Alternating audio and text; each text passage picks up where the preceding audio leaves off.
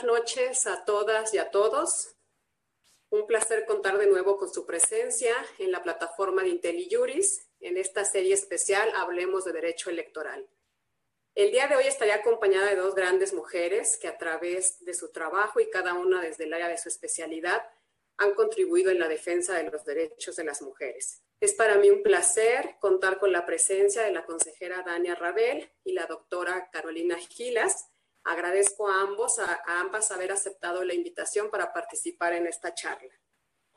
El día de hoy platicaremos sobre los retos o las complicaciones que ha tenido la implementación de la reforma sobre la violencia política de género, en especial en la materia electoral y muy especialmente en el procedimiento especial sancionador.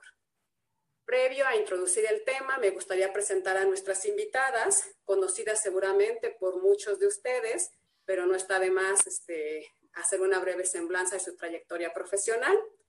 Dania Rabel es licenciada en Derecho por la Universidad La Salle y maestra en Derechos Humanos por la Universidad Autónoma de Ciudad Juárez, en colaboración con la Comisión Nacional de Derechos Humanos. Fue consejera del Instituto Electoral del Distrito Federal y actualmente es consejera del Instituto Nacional Electoral, en el que ha promovido diversas acciones en pros de los derechos de las mujeres y de otros grupos vulnerables. En el ámbito académico, es autora de diversos artículos vinculados con los temas de paridad de género y violencia política contra las mujeres por razón de género. Bienvenida consejera de nueva cuenta. Carolina Giles es doctora en Ciencias Sociales por la UNAM, profesora del Centro de Estudios Políticos de la Facultad de Ciencias Políticas y Sociales de la UNAM y de su posgrado. Es miembro del Sistema Nacional de Investigadores, así como del equipo de investigación del Observatorio de Reformas Políticas de América Latina, del Instituto de, Investigaciones Jurídicas y la Organización de Estados Americanos. Su línea de investigación se centra en los temas de representación, elecciones y democracia. Bienvenidas a las dos a este foro. Em, solo para hacer una breve introducción, voy a poner un poquito en contexto al público que nos acompaña sobre el tema que iniciaremos el día de hoy.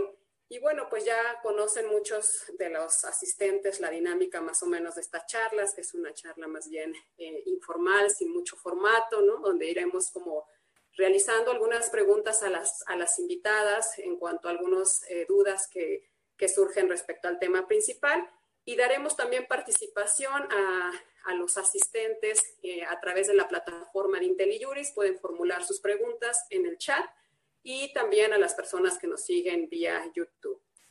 Eh, bueno, y para poner un poco en contexto al público, recordemos que en abril de este año se realizó una reforma en diversas legislaciones que incluyó eh, la violencia política de género, tanto en el ámbito electoral como en el ámbito de la responsabilidad de los servidores públicos y en, el, y en la materia penal. Esta reforma significó un avance importante, sin embargo, una vez puesta en marcha, correspondía a las autoridades electorales, tanto administrativas como jurisdiccionales, implementarlas y llevarla a buen puerto. En este caso ha sido el Instituto Nacional Electoral, uno de los principales precursores en la defensa de los derechos de las mujeres, pero en especial en el combate a la violencia que se ejerce en contra de ellas en razón de género. Así, por ejemplo, el INE realizó una relevante modificación a sus reglamentos internos para adaptarlos al nuevo mandato legal. En especial, elaboró un reglamento de quejas y denuncias en el cual se estipulan reglas especiales para atender los casos denunciados por violencia política de género a través del procedimiento especial sancionador. Y recientemente aprobaron también los lineamientos para los partidos políticos nacionales y en su caso a los partidos políticos locales para prevenir, atender, sancionar, reparar y erradicar la violencia política contra las mujeres en razón de género. De igual modo, la Sala Superior del Tribunal Electoral del Poder Judicial de la Federación ordenó la elaboración de los lineamientos para la integración, funcionamiento, actualización y conservación del Registro Nacional de Personas Sancionadas en materia de violencia política de género. En este contexto ha sido muy relevante, innegablemente, el trabajo de las autoridades electorales para hacer eficaz la reforma y buscar que las vías que establece la ley para la denuncia de este tipo de casos se encuentren al alcance de las víctimas. Con esta introducción me gustaría empezar la charla preguntando a la consejera Dania Rabel si pudiera hacernos un recuento de las acciones que ha realizado el INE para poner en marcha esta reforma, en especial en el plano del derecho administrativo sancionador, es decir, como eh, qué, por ejemplo, qué tipo de eh, acciones se han tomado para la capacitación del personal que atenderá este tipo de casos, eh, cuáles son los acuerdos o convenios que ha previsto el Instituto Nacional Electoral con tanto instituciones públicas como privadas para colaborar o coadyuvar en la atención de este tipo de asuntos, cuáles son como las innovaciones que contiene el reglamento que regula los procedimientos especiales sancionadores que van a, a conocer de este tipo de infracciones, pues en distinción a los que, al que ya existía de manera previa, y cómo, em, cómo se apoyarán o si están eh, previendo apoyarse en alguna manera en alguna herramienta electrónica que pueda hacer más factible el acceso de las víctimas a este tipo, a las autoridades, ¿no? Entonces, le agradecería mucho a la consejera su, su respuesta. Adelante. Con mucho gusto. Muy buenas noches a todos y a todas. Me da un gusto enorme compartir esta charla con la doctora Carolina y ver después de ya bastante tiempo a la licenciada Choreño, con quien tuve el gusto de coincidir hace ya algunos años en el instituto. La verdad es que es una señora pregunta la que me has hecho, es muy larga, entonces voy a tratar de desagregarla punto por punto porque sí es un poco extensa. Primero, con relación a qué acciones ha realizado el Instituto Nacional Electoral para poner en marcha la reforma, como tú ya decías en tu introducción, con la reforma en materia de violencia política contra las mujeres en razón de género del 13 de abril, se modificaron ocho ordenamientos legales. Yo me atrevería a señalar que el grueso de las modificaciones se llevó a cabo en la Ley General de Instituciones y Procedimientos Electorales, por lo que para poder implementar de manera adecuada la reforma era inminente que modificáramos varios reglamentos del instituto.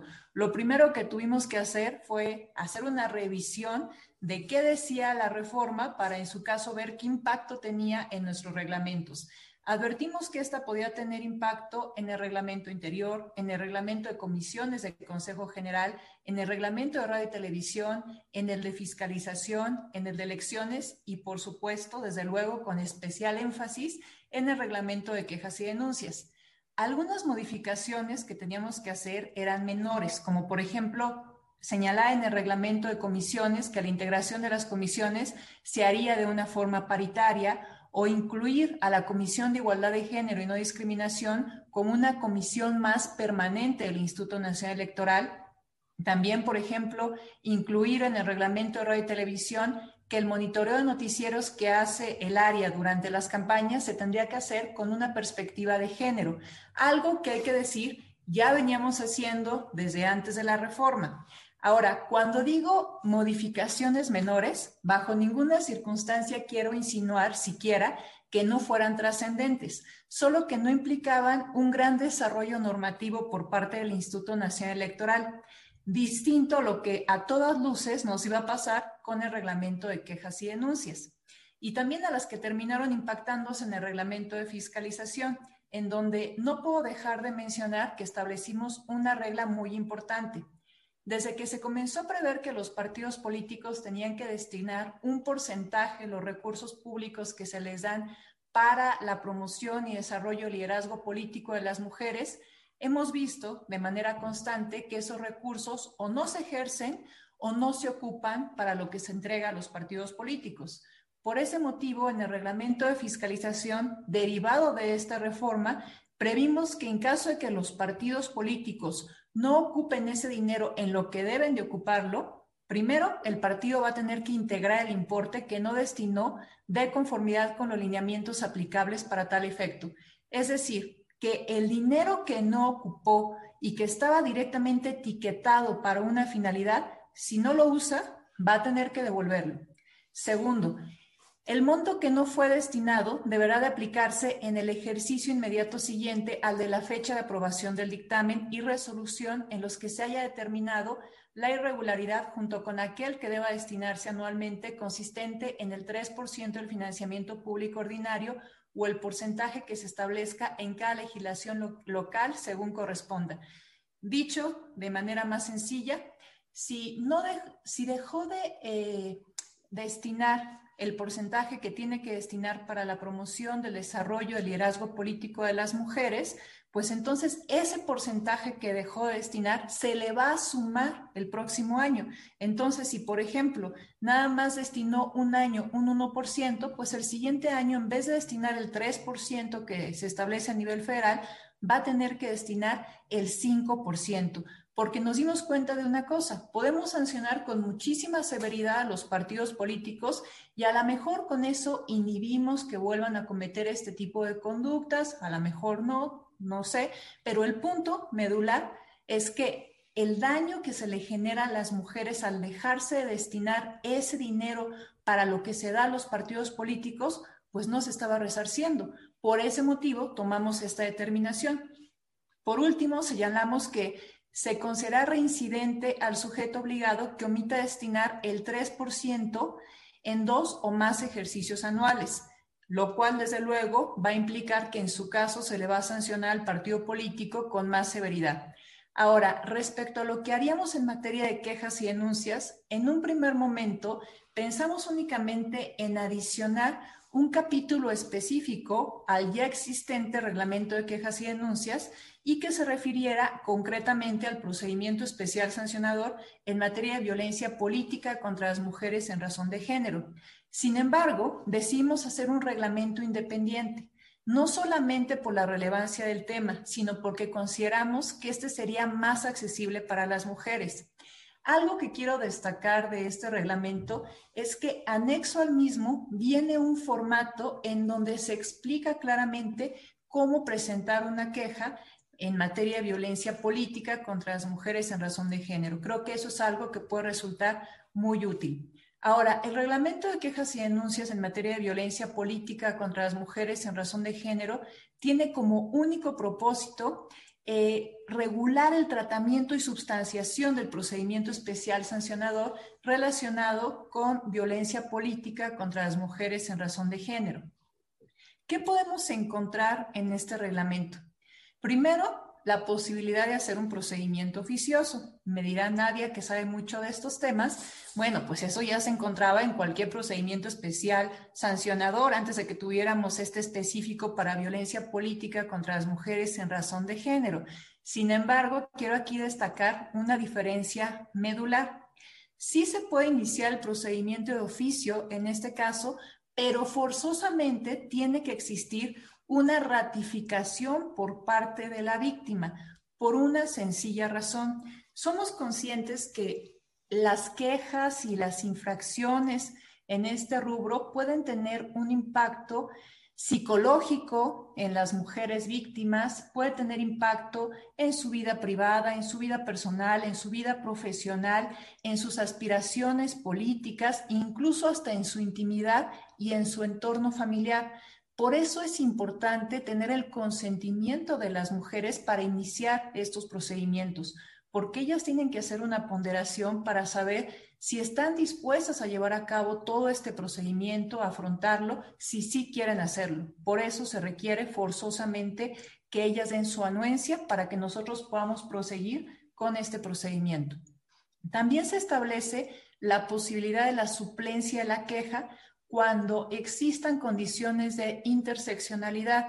Es decir, por ejemplo, si en el escrito inicial la persona nos dice, soy una mujer indígena, soy una mujer trans, soy una mujer con discapacidad, entonces va a operar la suplencia la queja a su favor.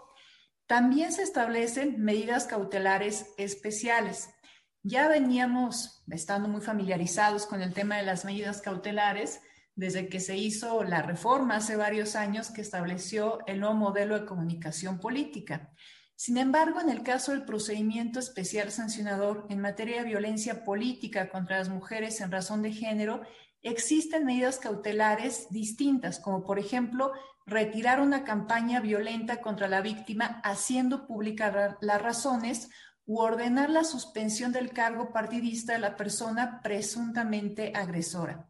Y aquí quiero hacer dos menciones. La primera es que me parece una medida muy sencilla, pero a la vez muy eficaz para hacer una especie de pedagogía social, el que se puedan hacer públicas las razones de por qué se retira determinada propaganda, por qué determinada propaganda resulta violenta, qué, qué contenido tiene que se puede catalogar como violencia política contra una mujer en razón de género.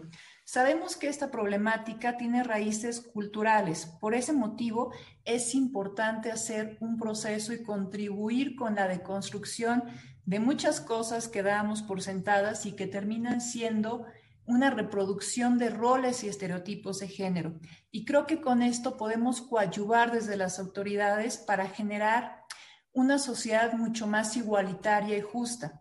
Ahora, también se establecen únicamente las medidas, hay que decirlo y reconocerlo, únicamente las medidas que están en la Ley General de Instituciones y Procedimientos Electorales derivado de la reforma en materia de violencia política contra las mujeres en razón de género. Sin embargo, sí existe la posibilidad de que se haga un estudio casuístico y en su caso se puedan dictar medidas cautelares distintas a las que se establecen ahí, pero que atiendan ese caso concreto. También derivado de la reforma se establece en este reglamento medidas de protección. Para efectos de claridad diré que estas son fundamentalmente precautorias y tienen como propósito evitar que la víctima o víctimas sufran algún daño en su integridad personal o su vida y evitar que esté en riesgo su seguridad. Estas se dividen en tres tipos. Las medidas de emergencia, como la prohibición de acercarse o comunicarse con la víctima, las preventivas como la protección policial de la víctima o de naturaleza civil como el embargo preventivo de bienes del agresor. Para la emisión de las medidas de protección, la unidad técnica de la contencioso electoral deberá identificar el bien jurídico tutelado, el tipo de amenaza potencial, el probable agresor, la vulnerabilidad de la víctima y el nivel de riesgo. En ese sentido, la unidad técnica de lo contencioso electoral es quien determina lo conducente respecto de la adopción de las medidas de protección y solicita a las autoridades correspondientes su implementación. El acuerdo debe ser notificado de manera inmediata a las partes y las autoridades competentes para su cumplimiento. Por último, el reglamento establece que la unidad técnica de lo contencioso electoral tenga conocimiento del incumplimiento de alguna de las medidas de protección. En estos casos va a poder dictar medidas de apremio que como cualquier medida de apremio puede ir de una amonestación pública hasta un arresto por 36 horas. Es importante señalar que en caso de que se presente una queja que no sea competencia del instituto, pero se advierta la urgencia de la emisión de medidas de protección, la unidad técnica de lo contencioso electoral podrá excepcionalmente y en caso de que haya una imposibilidad material para que la autoridad competente se pronuncie de forma inmediata, pronunciarse al respecto y posteriormente remitir el expediente a la autoridad competente para su trámite y resolución. Ahora, respecto al uso de herramientas electrónicas, establecimos la posibilidad de que las notificaciones se hicieran de manera electrónica y adicionalmente que la audiencia de pruebas y alegatos se lleve a cabo de manera virtual, para lo cual nos cercioramos de que el área de transmisión sea óptima, esto desde luego previo a la audiencia, se señala también expresamente que iniciada la audiencia se procurará que todas las personas que participen permanezcan a cuadro en todo momento y con la cámara encendida. Ahora, con relación a la capacitación que se ha dado al personal que atenderá este tipo de casos y a los convenios de colaboración con otras organizaciones, la Unidad Técnica de lo Contencioso Electoral ha estado eh, siendo capacitada, según me informa la Unidad Técnica de Igualdad de Género y No Discriminación, durante el segundo semestre de este año, por ejemplo, a través de un curso virtual denominado La perspectiva de género y la violencia política contra las mujeres en razón de género, que fue impartido por la Asociación Mexicana de Juzgadoras el programa de formación en materia de participación política y violencia política contra las mujeres en razón de género y también tomaron el curso taller sobre la atención y reparación integral de la violencia política contra las mujeres en razón de género en colaboración con la Comisión Ejecutiva de Atención a Víctimas.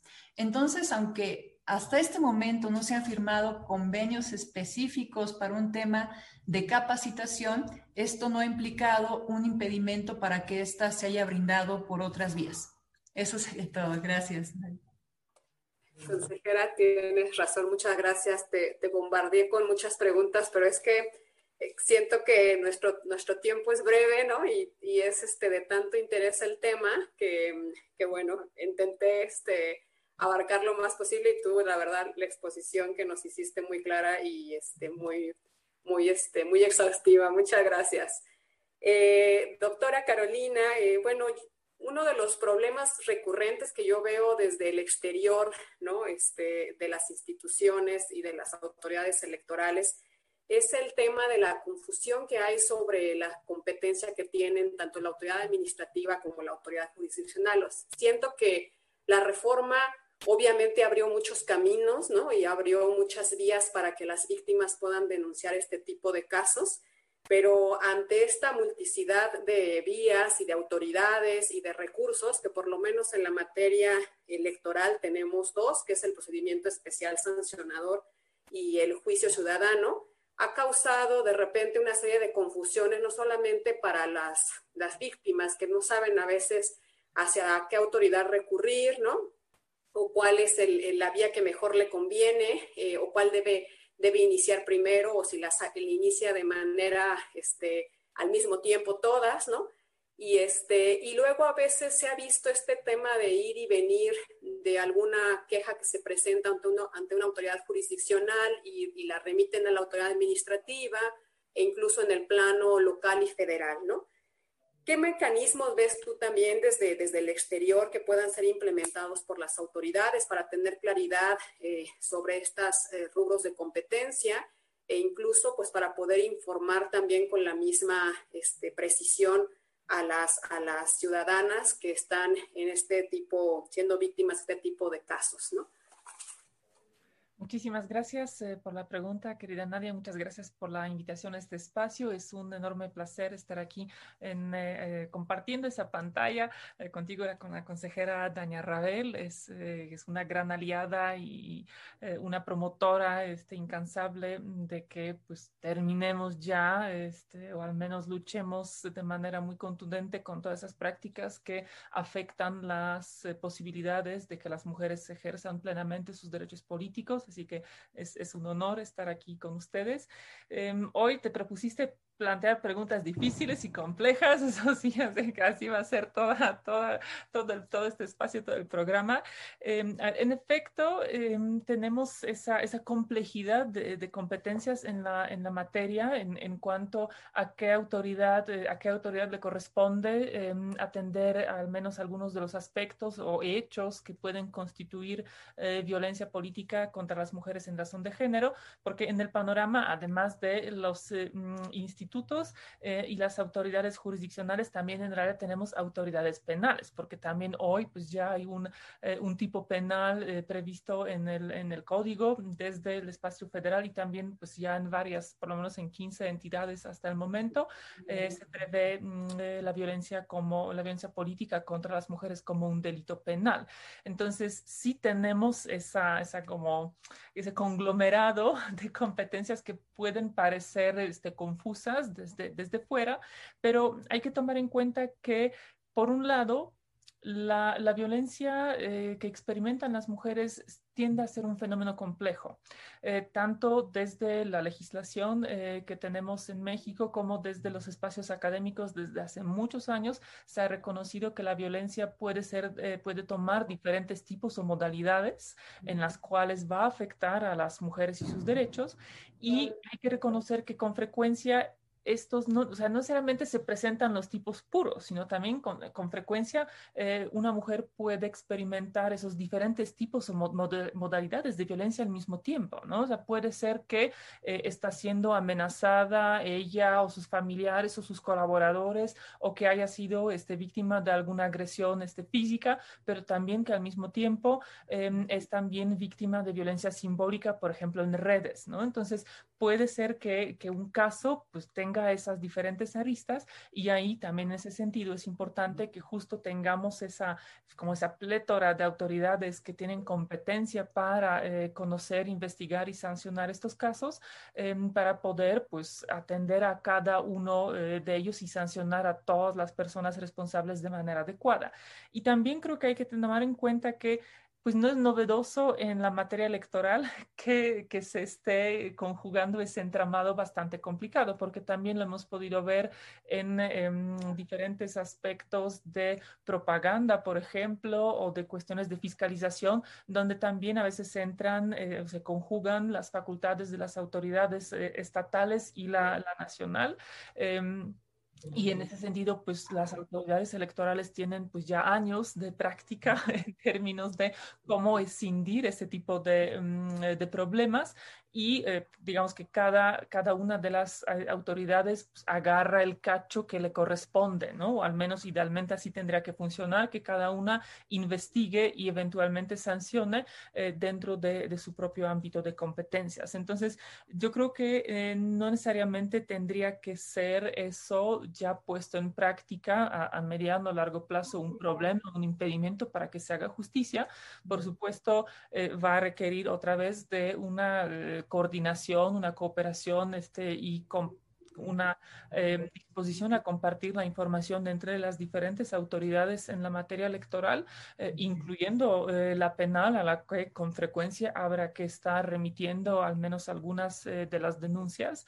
Em, y creo que lo más importante es justo que se articula adecuadamente esa colaboración entre las autoridades y también que, que realice pues una campaña que yo creo que necesitamos de concientización este, y que permite fomentar la cultura de la denuncia, que eso espero todavía poder regresar un poquito más adelante, em, en sentido de que eh, pues las mujeres que participan en, en la política en, desde diferentes ámbitos deben tener conocimiento sobre qué actos constituyen violencia, porque aquí tenemos como la primera barrera, un primer problema, que muchos de los patrones eh, o de las conductas son tan normalizadas que ni siquiera es tan fácil percibirlos como, mm, como violencia, ¿no? Porque durante años, décadas y siglos de los siglos así han sido las cosas y pues las mujeres nos hemos acostumbrado pues a lidiar con, con muchas de esas em, eh, situaciones, ¿no?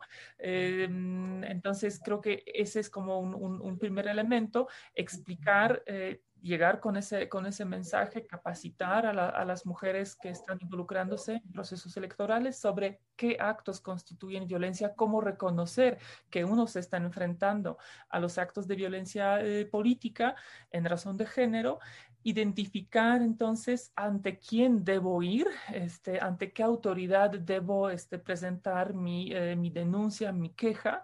Em, que eso también es, es una parte de, de, esa difusión que tendrían que estar haciendo eh, las autoridades electorales. Y ahí reconozcamos también que si una mujer llega, digamos, ante una autoridad incorrecta, equivocada, va ante un instituto electoral cuando el asunto debería tratarse en, por la vía penal, por ejemplo, pues la propia institución tiene la obligación de, este, eh, de, de encauzar o de remitir o de simplemente explicar a la persona eh, afectada cuál es la vía jurídica correcta, ¿no? Entonces creo que ahí eh, hay como esa, esa importante labor de las autoridades para articular una cooperación, pero también para articular ese acercamiento eh, con las mujeres, de, idealmente creo em, sería lo, lo ideal si se pudiera lograr articular incluso pues un apoyo jurídico, una especie de, de asesor, asesorías, una especie de defensorías que pudieran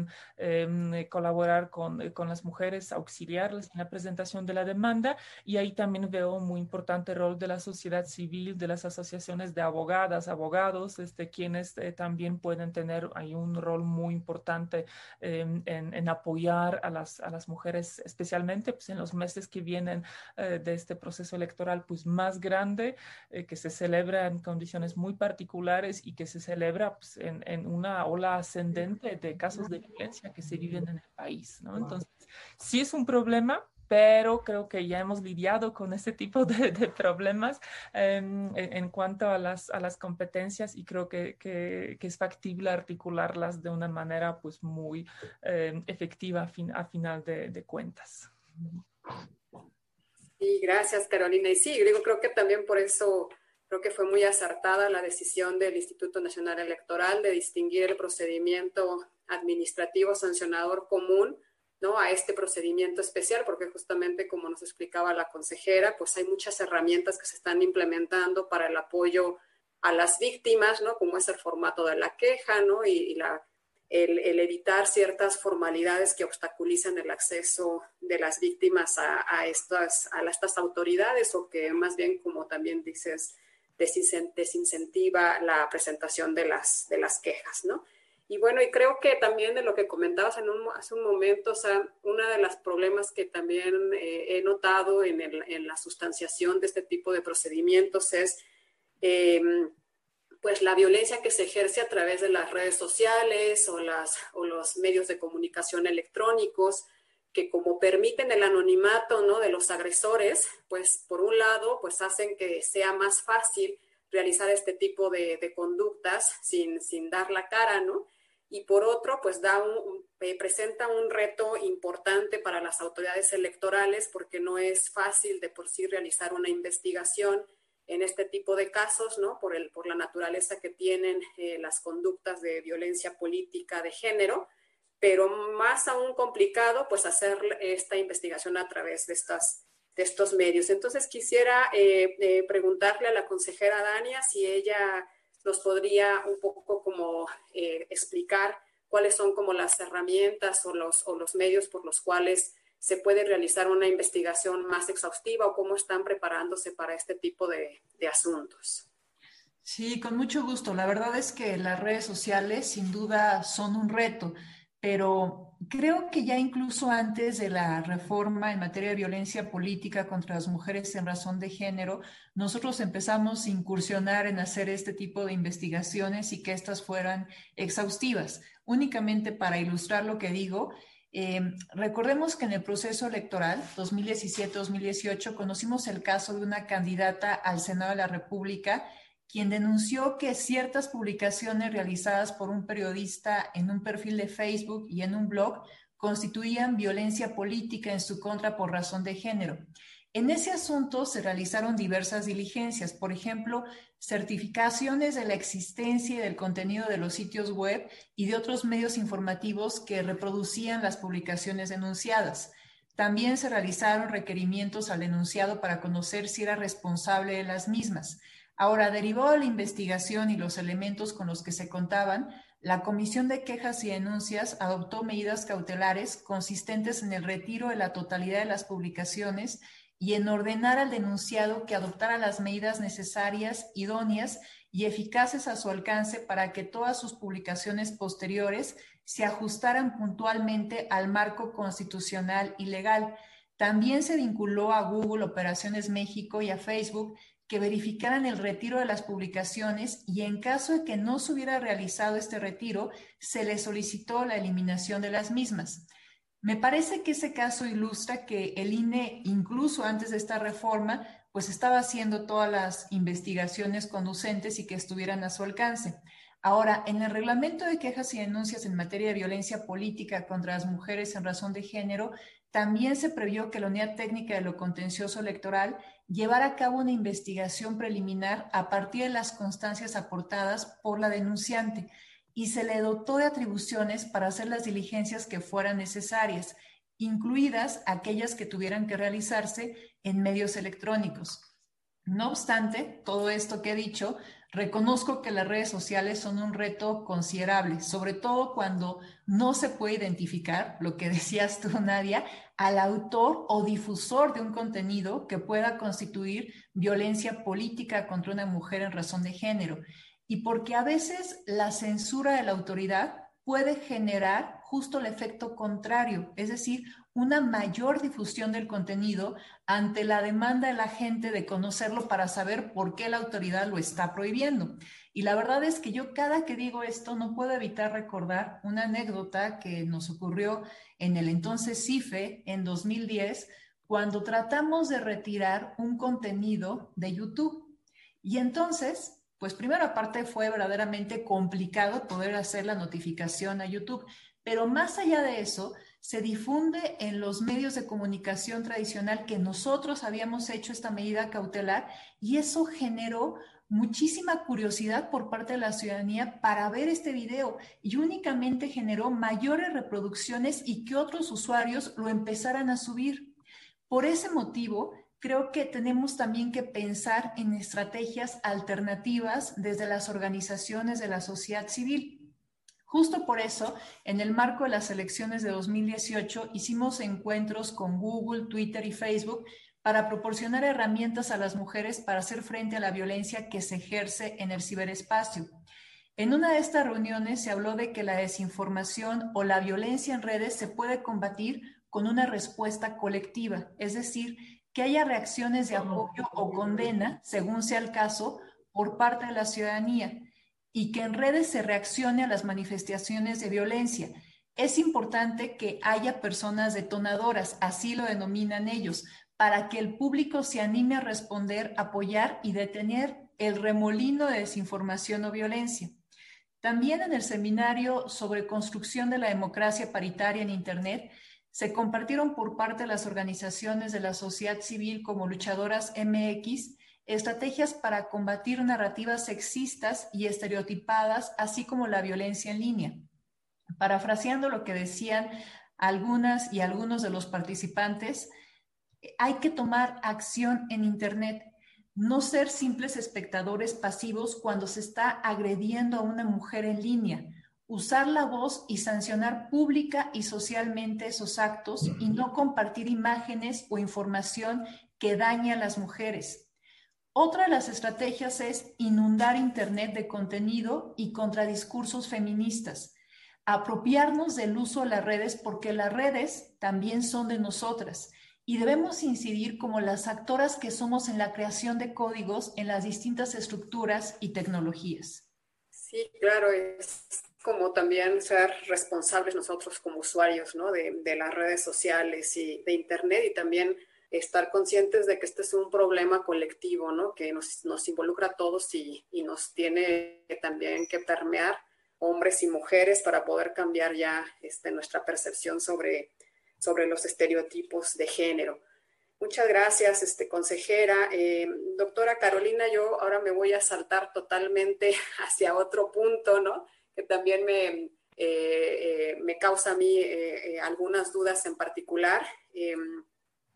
Con este, cuando se inició el tema de, bueno, cuando se dio la reforma de, que, se que incluyó la violencia política de género, la LEGIPE contemplaba que únicamente se podía eh, eh, evitar el registro de un candidato cuando se acredite algún delito con motivo de violencia política de género, ¿no? Eh, sin embargo, tenemos eh, importantes acciones por parte de las autoridades electorales. Entre ellas, bueno, pues teníamos ya un precedente de la sala superior en cuanto a un caso en especial de un presidente municipal en el que no permitió la reelección, eh, dado que ya se había acreditado una infracción por violencia política de, género.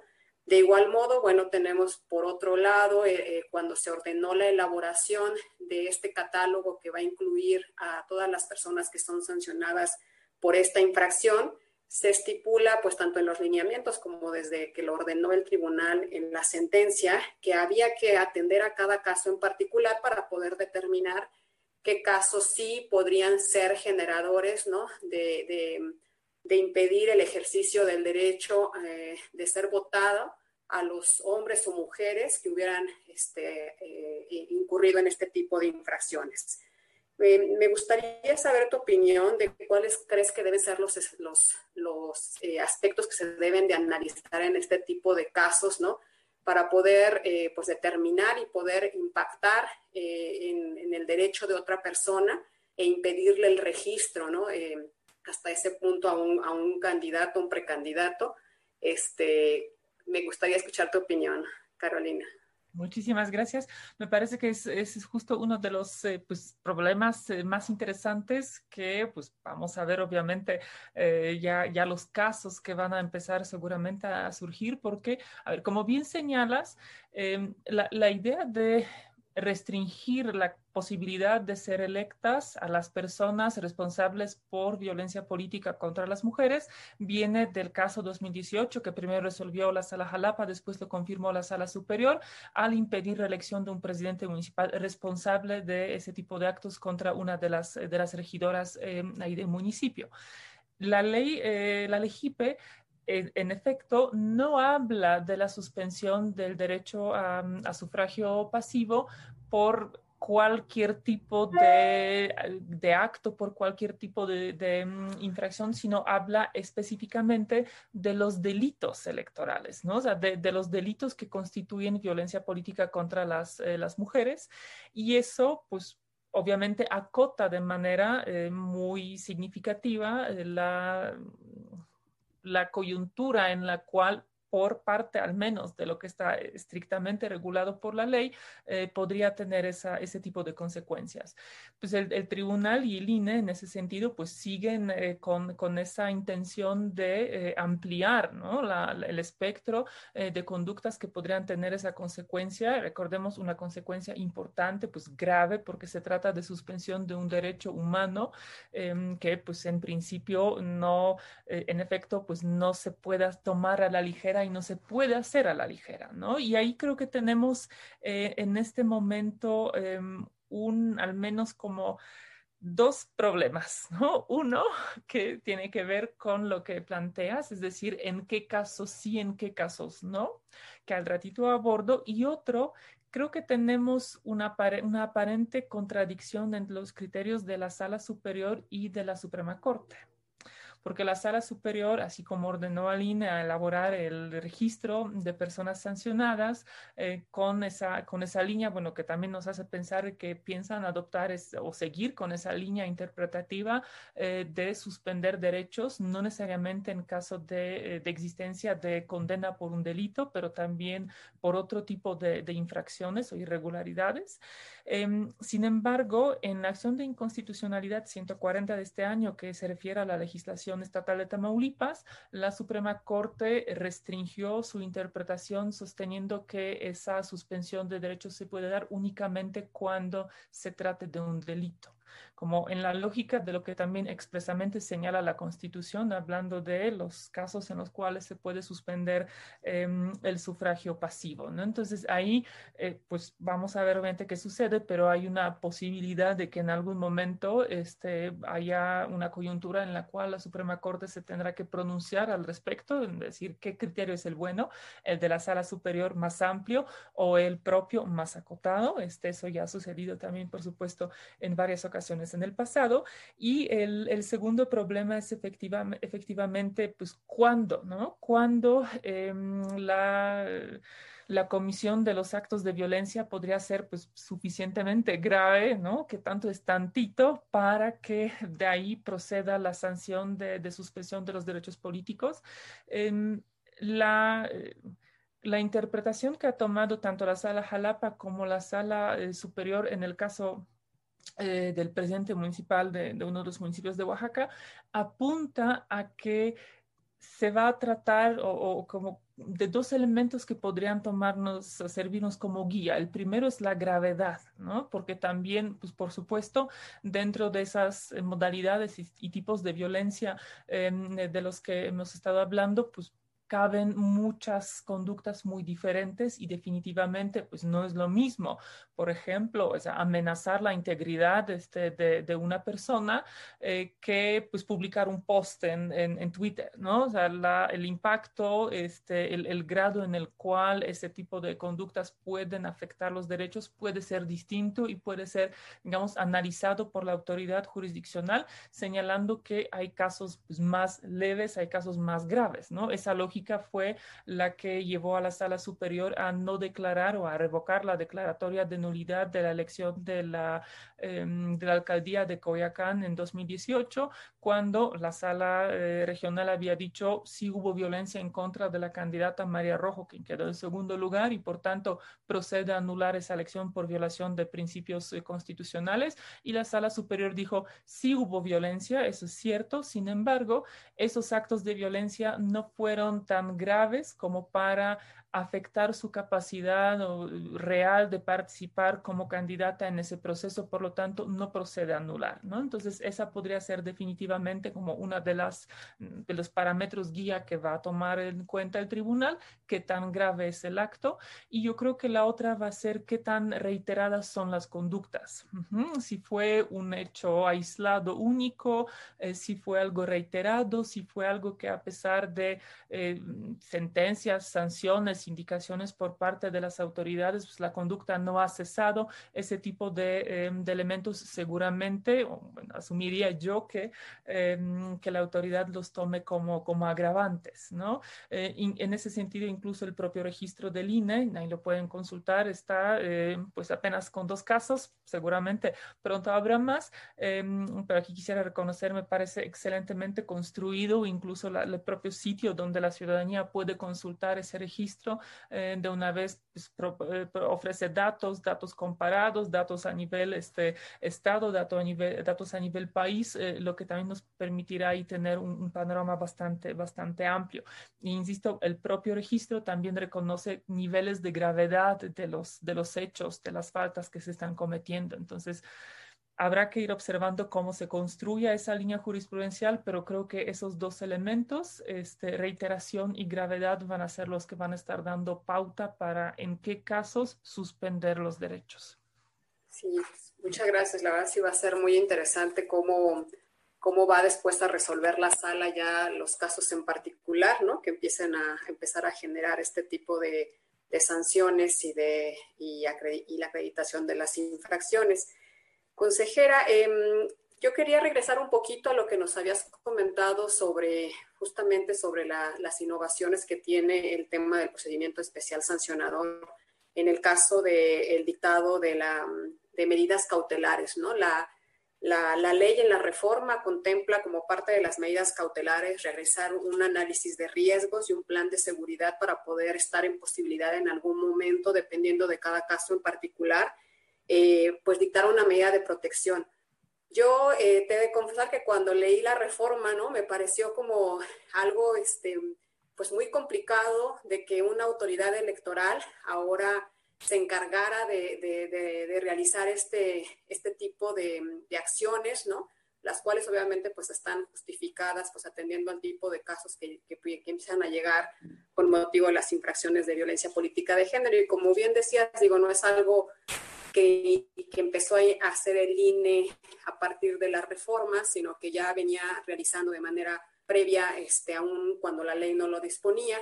Pero, ¿cuáles son como las, em, bueno, de qué, cómo se construye o cómo se, dictan las medidas de protección eh, por una autoridad electoral, ¿no? Si recibe apoyo, ayuda de otras autoridades, en qué habrá casos en los cuales eh, el INE pues se declara incompetente para poder dictar una medida de protección o cómo están contemplados este tipo de casos, consejera.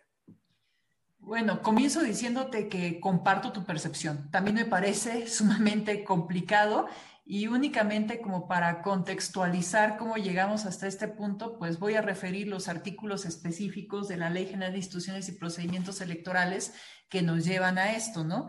El artículo 474 bis, párrafo 1 de la ley establece que en los procedimientos relacionados con violencia política contra las mujeres en razón de género, la Unidad Técnica de lo Contencioso Electoral ordenará en forma sucesiva iniciar el procedimiento, así como resolver sobre las medidas cautelares y de protección que fueran necesarias. Luego, el artículo 463 señala que entre las medidas cautelares que podrán ser ordenadas por infracciones que constituyan violencia política contra las mujeres en razón de género está la realización de análisis de riesgos y un plan de seguridad. a través del cual se determina alguna medida de protección. Sin embargo, primero, no se señala cuáles son esas medidas de protección que se pueden otorgar. Y aquí debo hacer también un paréntesis. El tema de las medidas de protección suscitó un debate al interior del instituto para determinar quién debería de otorgarlas. Al final, para darle mayor celeridad a la decisión, se dejó en manos de la Unidad Técnica de lo Contencioso Electoral.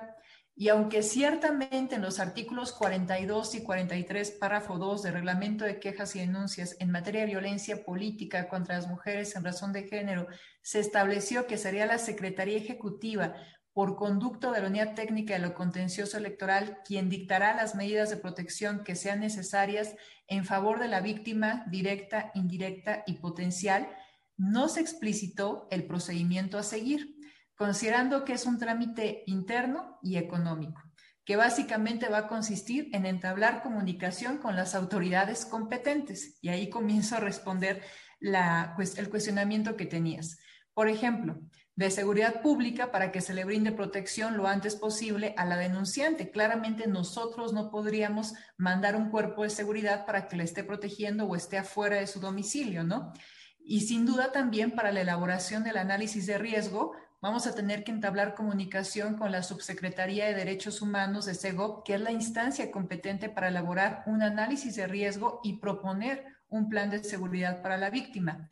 Desde luego, los análisis de riesgo que se llevan a cabo van a tener que considerar las características específicas de la víctima para brindarles medidas necesarias para salvaguardar su integridad y el ejercicio de sus derechos. Ahora, en atención al contexto histórico de las mujeres y el ejercicio de sus derechos políticos y electorales, estamos conscientes de la necesidad de realizar intervenciones multidisciplinarias en donde estén presentes personas expertas en psicología, en sociología, trabajo social, así como especialistas en seguridad como agentes de primer contacto, con la finalidad de que complementen la labor de las y los abogados. En ese sentido, las y los profesionistas deberán conocer y dominar la perspectiva de género, el enfoque humanista, así como tener conocimiento de la teoría feminista y tener habilidades para establecer vínculos de manera intrainstitucional. Es por esto que el personal de la Unidad Técnica de lo Contencioso Electoral está en constante capacitación. Por último, el propio reglamento de quejas establece en el artículo 11 que el instituto podrá celebrar convenios y otros mecanismos de colaboración con diversas instituciones públicas y privadas con el objeto de que se garantice la efectiva protección de las víctimas. En ese sentido, hemos tenido ya acercamientos con la CEAP para ver temas de violencia política contra las mujeres en razón de género y también estamos buscando reuniones con la Fiscalía Especializada de Delitos Electorales y el Instituto Nacional de las Mujeres.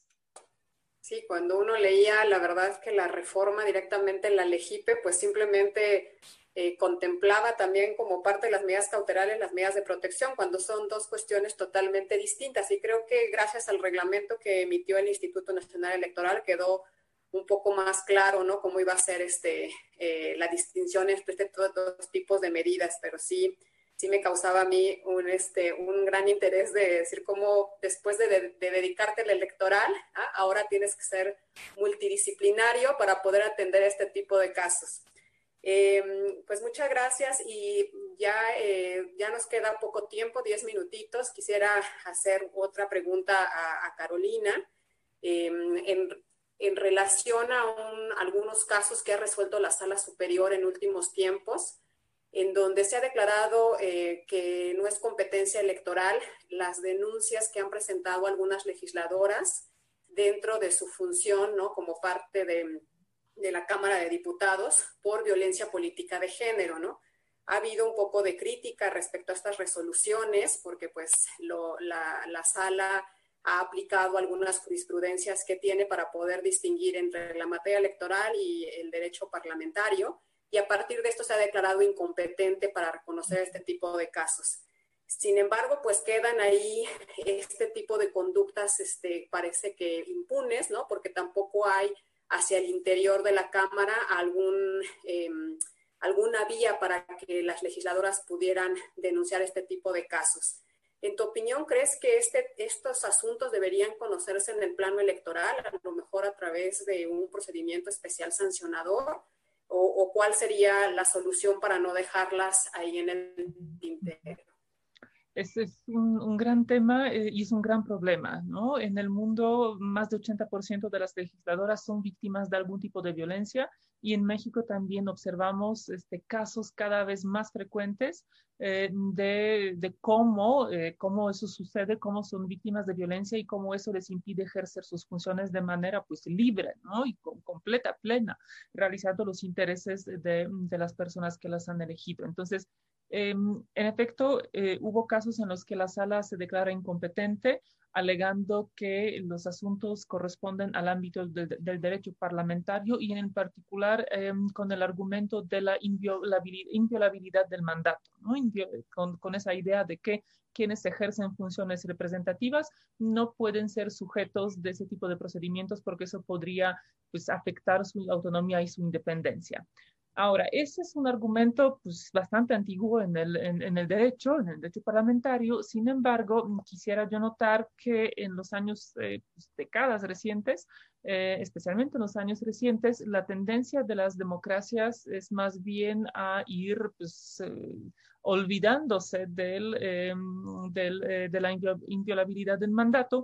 Incluso una de las opiniones de la Comisión de, Venecia de 2014 señala que eso no es necesario para garantizar el libre desempeño independiente, autónomo de las funciones por parte de quienes son representantes. Entonces, con esos criterios, eh, con esa interpretación, yo sí sería de la idea de que debería existir una vía, este, debería existir una vía, lo idóneo creo que sí sería electoral. Ahí em, em, recuerdo también una, una, ponencia, un artículo del, eh, del, ministro Silva Mesa, quien señalaba que pues injurias, calumnias no pueden ser eh, parte, parte del ejercicio del libre de función del mandato. Pues lo mismo creo que violencia, ¿no? O sea, el hecho de que Em, quienes, quienes sean legisladores ejerzan violencia simbólica o cualquier otra contra sus contrapartes este, femeninas, no podemos considerar que eso es parte indispensable del, del ejercicio de, de, sus funciones representativas.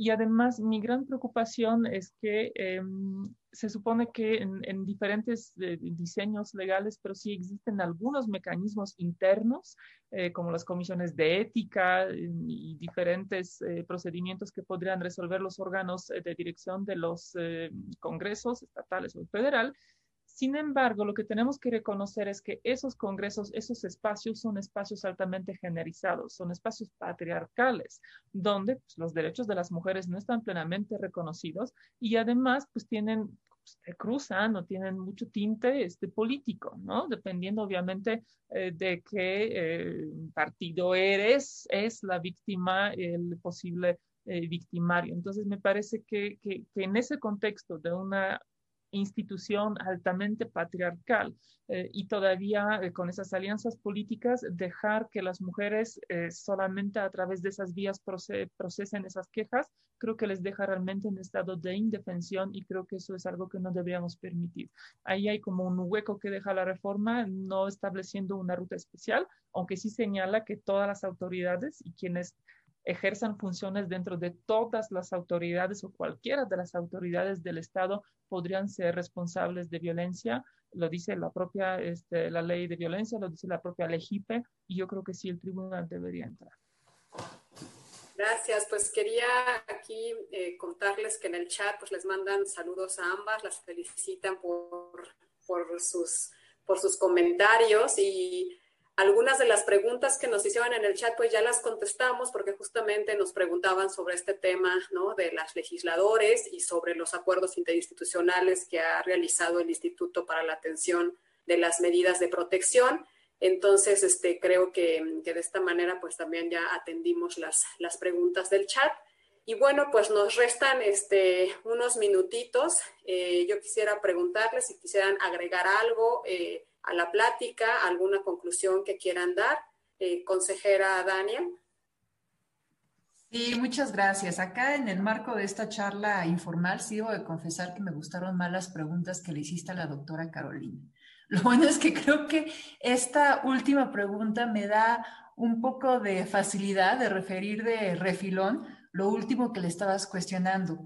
Para mí, cuando hablamos de las agresiones verbales, por ejemplo, que enfrentan las legisladoras en el marco de un debate parlamentario, el tema no es si las agresiones deben de ser conocidas por las autoridades electorales o quedar impunes. La verdad es que cuando escucho eso se me viene a la mente un comercial que dice algo así como, ¿qué prefieres? ¿Remedios incómodos o Nixon? No, bueno, pues sí, ¿qué prefieres? ¿Impunidad o que conozca el tema una autoridad incompetente? No, no, pues entonces que la conozca una autoridad incompetente, mejor. Para mí el punto es que todas las autoridades nos debemos de hacer cargo de lo que nos corresponde. Y cuando veo este tema, no puedo dejar de pensar en el 134 constitucional, con el cual pues tú también estás muy familiarizada, Nadia. Eh, como sabemos, establece en la Constitución que no se puede hacer promoción personalizada de servidores públicos con recursos públicos, que no se pueden utilizar programas sociales con fines electorales y de nueva cuenta hubo una omisión legislativa. Entonces el INE tuvo que establecer reglas al respecto y terminó siendo la única autoridad que se estaba haciendo cargo de esa problemática. Y llegó un momento en donde querían que viéramos absolutamente todo, aun y cuando la violación al 134 constitucional no tuviera incidencia en un proceso electoral. Yo creo que a los congresos les toca hacerse cargo de lo que pasa en su interior.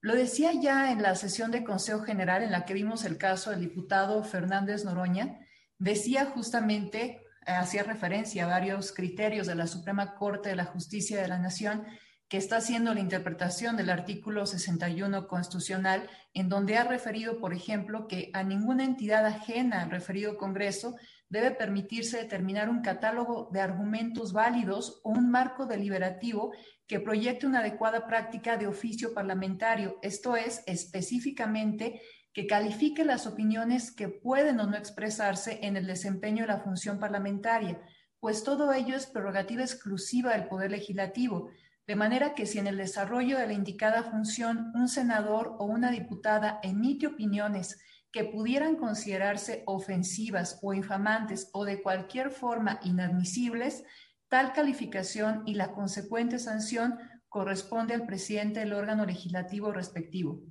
Estas conductas deben de ser, desde mi punto de vista, sancionadas por las y los propios legisladores y respondiendo también a qué retos se advierten, pues a mí yo advierto un reto en esto, porque tenemos que exigir que todas las autoridades se hagan cargo de la parte que les corresponde en el tema de violencia política contra las mujeres en razón de género, porque lo que sí es cierto es que son inadmisibles declaraciones como las que hemos escuchado, sobre todo de algunos legisladores locales. Por ejemplo, en el Congreso de Morelos, en donde un legislador le dice a todas las diputadas que a chillidos de marrano, oídos de carnicero, y que eso es lo que pasa cuando se les saca de la cocina y se les da una curul, o cuando un diputado dice que una diputada no puede debatir con él porque como es mujer no le da la calidad de debate que merece, o cuando un diputado dice que pues el acoso se justifica porque pues cómo van vestidas al Congreso, por ejemplo. Desde luego que eso es inadmisible y se tiene que sancionar. Hoy el Congreso de la Unión tiene una integración paritaria. Casi todos los congresos locales también la tienen. Las diputadas no pueden permitir que ese tipo de conductas queden impunes y deben hacer sentir su presencia uniéndose para establecer un procedimiento para conocer y sancionar este tipo de conductas. En ningún espacio es fácil sacar adelante estos temas, lo he visto también en el propio Consejo General del INE, sin embargo, es nuestra obligación como autoridades sacar adelante lo que nos corresponde en el ámbito de nuestras atribuciones. Yo advierto también que un reto que tenemos las autoridades electorales es algo que ya hacía referencia la doctora Carolina en su primera intervención. Tenemos que hacer una difusión efectiva y una comunicación asertiva de qué es violencia política contra las mujeres en razón de género. De poco nos sirve que estemos promoviendo eh, la cultura de la denuncia si la verdad es que las mujeres no logran identificar los actos de violencia en su contra. A mí se me quedó muy grabado que siendo presidenta de la Comisión de Igualdad de Género y No Discriminación, le mandamos un formato a consejeras locales y distritales para saber si habían sufrido un acto de violencia política contra ellas en razón de género en el desempeño de su encargo. Y esa era justamente la primera pregunta Y casi todas las que respondieron, yo creo que más del 90%, dijeron que no. Pero después venían ejemplos concretos de conductas que constituían violencia política contra ellas en razón de género y tenían que decir si sí o no las habían vivido. Y casi todas las que habían dicho que no habían sufrido violencia, resulta que ponían que sí habían sufrido alguno de estos tipos de conductas. Claramente, si no logran identificarla, pues entonces no van a poder denunciarla. Ese es quizá el primer trabajo que tenemos que hacer las autoridades, simplificar el concepto para que se pueda entender por las mujeres y ya después nosotros ahora sí empezar a actuar en un procedimiento que sea expedito y que se base en el principio de buena fe como lo establecimos en el reglamento de quejas y denuncias en materia de violencia política contra las mujeres en razón de género y muchísimas gracias por la invitación. Aprovecho para desearles buenas noches. Gracias, gracias Dania. Este, Carolina, adelante. Muchas gracias. Pues una, una reflexión breve de, cierre. Creo que estamos... Em, en un momento para celebrar algunos avances muy importantes. Después de ocho años de intentos, se ha logrado materializar una reforma em, que, eh, que, justo les da a las autoridades herramientas para poder, pues de manera más efectiva, eh, conocer, investigar, sancionar los actos de violencia contra las mujeres.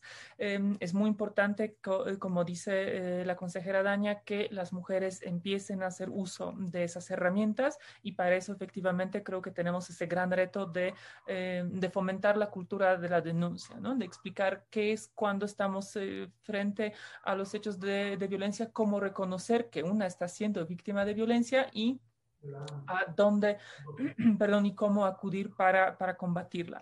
También creo que, más allá de algunos elementos que señalaba también en algunas de sus intervenciones la consejera, de esa perspectiva de interseccionalidad que ya este, está incluyendo en sus reglamentos em, el instituto, ese aspecto es un gran olvidado de la, de la reforma, tanto en la de materia de violencia como en general de las reformas que tienen que ver con la igualdad de género.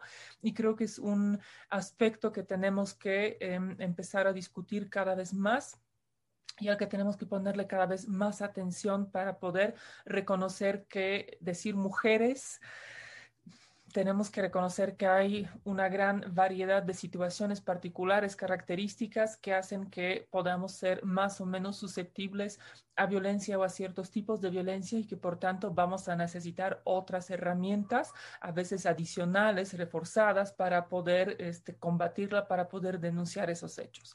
Y finalmente, mi tercera y última reflexión de cierre además de lo que se está trabajando de manera tan intensa y tan importante en la materia electoral, creo que tenemos que recordar que no vamos a lograr erradicar la violencia por esa vía.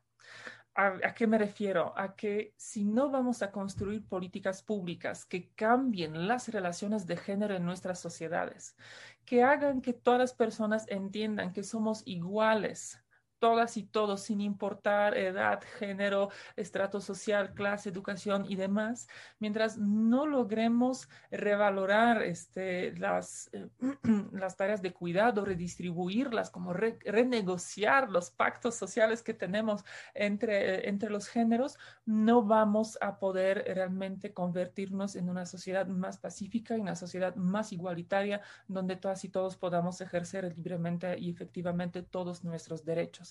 Y ese es creo que eh, también otro aspecto de, todo ese panorama del complejo que estamos viviendo, del que nos hace falta hablar, del que nos hace falta reconocer y donde nos hace falta actuar para pues, generar cambios profundas en la sociedad. Recordemos aquí que la tipificación del feminicidio no nos llevó a, a, desaparición, ni siquiera a la disminución del feminicidio. Estamos justo viviendo últimos años con, con un incremento bárbaro este, que, que no se está lamentablemente logrando detener. Y si no queremos pasar por lo mismo, si no, que, no queremos que eso siga, tanto en el ámbito político como en cualquier otro ámbito donde las mujeres eh, podemos ser y somos víctimas de violencia, necesitamos políticas públicas estructurales dirigidas a construir una verdadera igualdad. Y pues espero que poco a poco podamos avanzar en ese, en ese mm, sendero. Muchísimas gracias por este espacio, este, a quienes nos acompañaron, a la invitación, por la invitación a, Nadia y Rosa, y enorme gusto compartir esa pantalla con la consejera Daña. Muchísimas gracias. Pues muchas gracias a todas y a todos los que nos siguieron por la plataforma de IntelliJuris. Gracias a nuestras invitadas. Me dio mucho gusto saludarlas, aunque sea por esta vía. Espero podamos volver a encontrarnos en otro momento y en, en otro espacio. Y nos vemos en, en, ocho días para continuar con estas, con estas pláticas sobre Hablemos sobre Derecho Electoral. Muchas gracias a todos, a todas y buenas noches.